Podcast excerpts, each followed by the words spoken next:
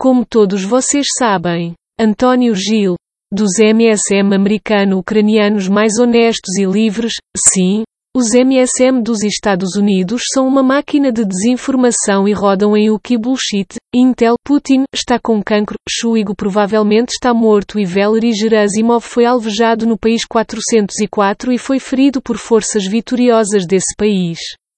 Larry Johnson já elaborou o cancro, de Putin? Adivinham? A comunidade de inteligência dos Estados Unidos também opinou e acredita que alguns dias sombrios estão reservados para Vladimir. A fonte deles? Os mídia de código aberto.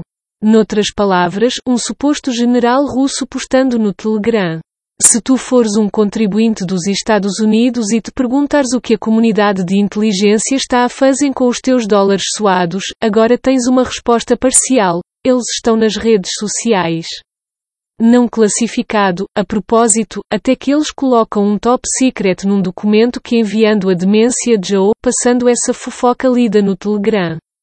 A julgar pelos especialistas MSM dos Estados Unidos em guerra de armas combinadas ou inteligência, que exibem um nível de ensino médio de compreensão da guerra e inteligência com propaganda, a maioria deles, ao que parece, tem um pensamento fantástico. Eles, como diz o bom e velho provérbio do Cáucaso, pensam que se repetirem as mesmas patranhas muitas vezes, elas se tornarão realidade. Tu sabes, se disseres baclava cem vezes, eventualmente começarás a sentir doçura na boca. Isso ressalta a incompetência e o desespero absolutos. Mas isso é coisa de cancro, de Putin. Agora, Shuigo morto e Gerasimov ferido parecem hoje estar vivaços e ilesos e, de facto, em bom humor de trabalho enquanto realizam uma reunião de seleção conferência no Ministério da Defesa. Obviamente, o vídeo ainda não está disponível no YouTube, mas vocês podem vê-lo clicando no link abaixo e aqui está o que é importante neste relatório da TAS.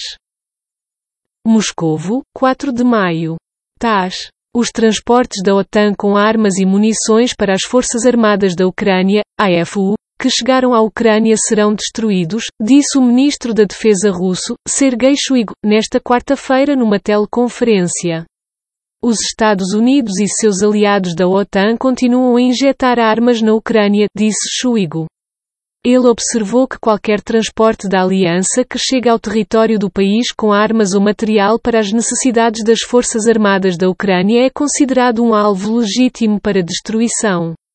De acordo com Shuigu, durante a operação especial, os militares russos garantem a segurança da população de Donbass, mostram coragem e cumprem com honra seu dever militar.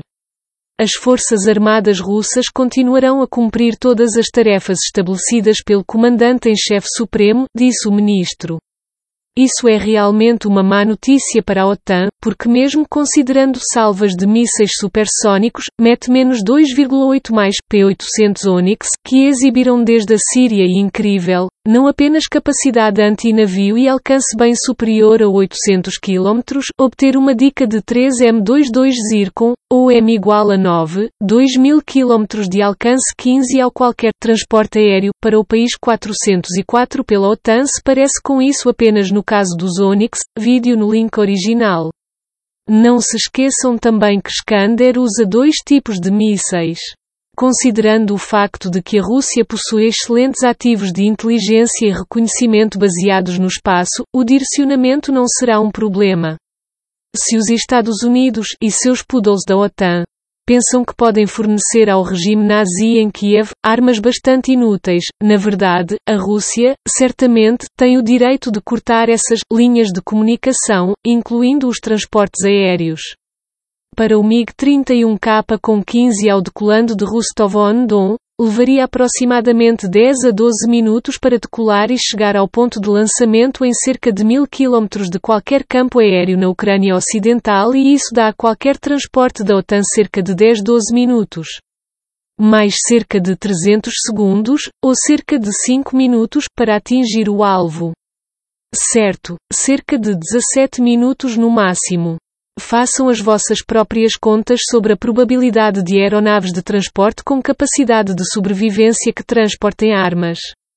Afinal, leva um tempo significativo para descarregar um, bem mais de 17 minutos. No final, qualquer aeródromo poderia ser facilmente apagado do mapa e foi sobre isso que Shuigo falou hoje. Isto significa jogar duro. Perguntem ao congressista Adam Kissinger se ele quer pilotar um desses C-17 para a Ucrânia.